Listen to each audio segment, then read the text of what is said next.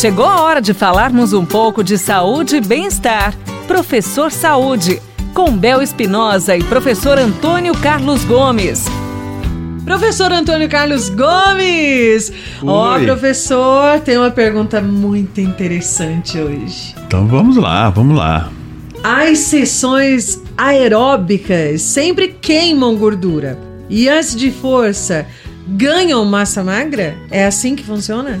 O caminho é por aí. É por aí. O caminho pode ser pensado assim. Uma boa o, pergunta, né? É, é, uma boa pergunta. O interessante é, é, esclarecer o seguinte: todo tipo de atividade que nós fazemos, tá, existe uma atividade muscular. Tudo é feito pelo músculo. Quando eu faço a corrida, que todo mundo fala, ah, correr, correr é um exercício aeróbio, nadar é exercício aeróbio, eu posso fazer a ginástica aeróbia, né? Todo tipo de atividade que nós fazemos começa pelo músculo. É um músculo que se contrai, é um músculo que se estende, é ele que realiza a atividade. Então eu sempre estou fazendo musculação. Sempre eu faço musculação, querendo ou não, levantando ou não peso, eu estou colocando o meu músculo em ação, uhum. que é o apelido que nós damos de musculação. Uhum. Agora, eu posso dar ênfase. Posso ir para uma sala, pegar alguns pesos, Sim. né? Com muita calma, trabalhar atividade eminentemente muscular, preocupado com realmente fortalecimento das pernas, do peitoral, do deltoide aqui para a roupa poder ficar melhor, Sim. né? E do bumbum e etc, etc tal. Quando a minha ideia é fazer o trabalho neuromuscular, aquele trabalho mais localizado, então eu quero produzir músculo, eu quero trocar gordura por músculo. Então também ali existe a queima de gordura. A queima de gordura na, na prática de qualquer exercício sempre vai existir. O que os estudos mostram que a queima de gordura é mais significativo quando nós realizamos exercício com menor nível de força, vamos chamar assim, e mais prolongado. Uhum. Ah, por exemplo, vou pedalar uma bike no, uhum. Né, nas, nas estradinhas aí, no, nos bosques por aí.